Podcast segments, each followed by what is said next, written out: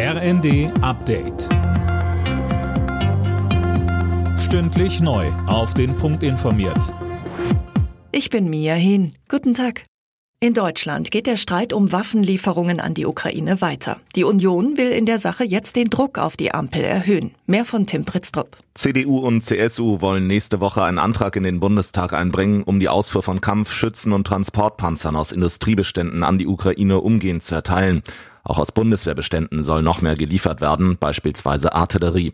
Zuletzt hatte Bundeskanzler Scholz Panzerlieferungen in naher Zukunft ausgeschlossen. CDU-Chef Merz sagte der Frankfurter Allgemeinen Sonntagszeitung, der Kanzler höre bedauerlicherweise auf die falschen Leute in seiner Partei.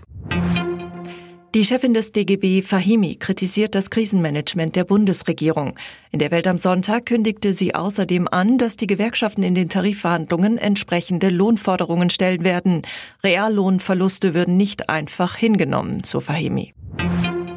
Nachdem die Bundesregierung die deutschen Töchter des russischen Ölkonzerns Rosneft unter Treuhandverwaltung gestellt hat, will die Konzernmutter aus Moskau dagegen vorgehen. Immer Kasten. Die Entscheidung ist illegal und im Wesentlichen eine Enteignung, heißt es in einer Mitteilung. Rosneft werde alle Optionen prüfen, seine Aktionäre zu schützen.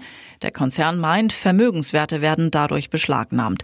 Mit der Entscheidung der Bundesregierung übernimmt jetzt die Bundesnetzagentur die Kontrolle an den drei Raffinerien in Brandenburg, Baden-Württemberg und Bayern.